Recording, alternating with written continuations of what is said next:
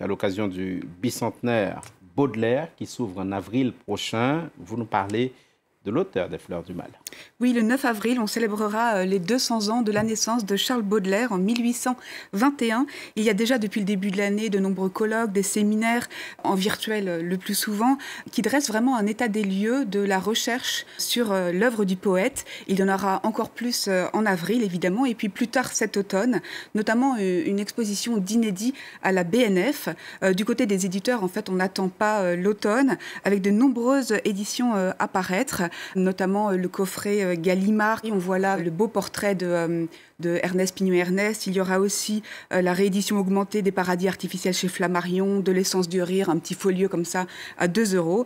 ce qui est très intéressant, c'est d'aller rechercher la qualité des dossiers et puis des commentaires et puis des angles d'attaque. Alors vous voyez, je suis entourée vraiment d'énormément de livres parce qu'on peut lire tellement de choses aujourd'hui, aussi bien des textes bruts que des commentaires. Donc vraiment beaucoup de choses et on compte en France et en Europe parmi les plus grands spécialistes de l'œuvre de Baudelaire. Par exemple, à la Sorbonne, il y a le professeur André Guyot, il y a aussi euh, Antoine Compagnon euh, au Collège de France, pour n'en citer euh, que deux. Au fond, la question, c'est pourquoi est-ce qu'on peut lire Baudelaire aujourd'hui? Qu'est-ce qui fait son actualité? J'ai posé la question à un jeune baudelairien, c'est l'un de ces spécialistes dont je parlais. Il a réalisé une thèse sous la direction d'André Guyot sur la pensée de, de la décadence, et il nous dit pourquoi on a un besoin de Baudelaire, d'après l'expression qu'il emprunte à Yves Bonnefoy. On l'écoute.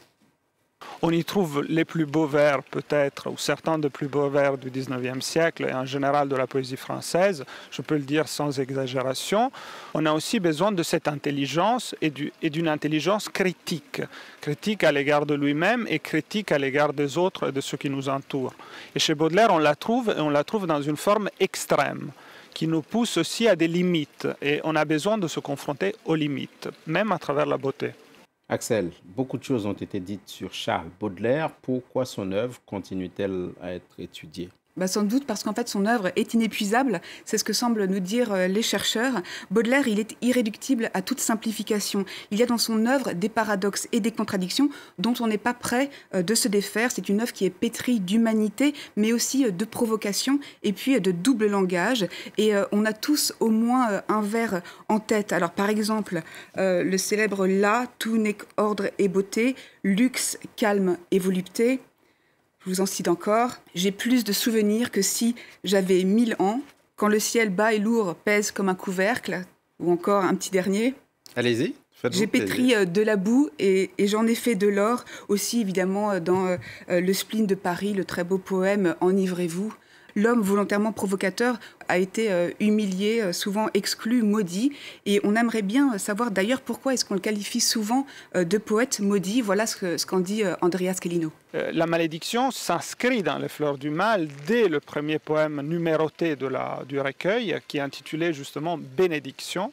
Et cette bénédiction est en réalité une malédiction. Baudelaire, dès son vivant, ne l'oublions pas, a fait l'objet de très dures accusations dans la presse, et ensuite, il a été censuré, il a été condamné pour outrage à la morale et aux bonnes mœurs, obligé à, exclure six poèmes de la première édition des Fleurs du Mal et ne plus les publier de son vivant. Un mot du procès des Fleurs du Mal dont vient de parler euh, Andrea Schelino, euh, le procès qui a lieu en 1857. Quelques mois avant, euh, c'était Madame Bovary de Flaubert qui était sur le banc des accusés mais qui n'a pas été condamnée.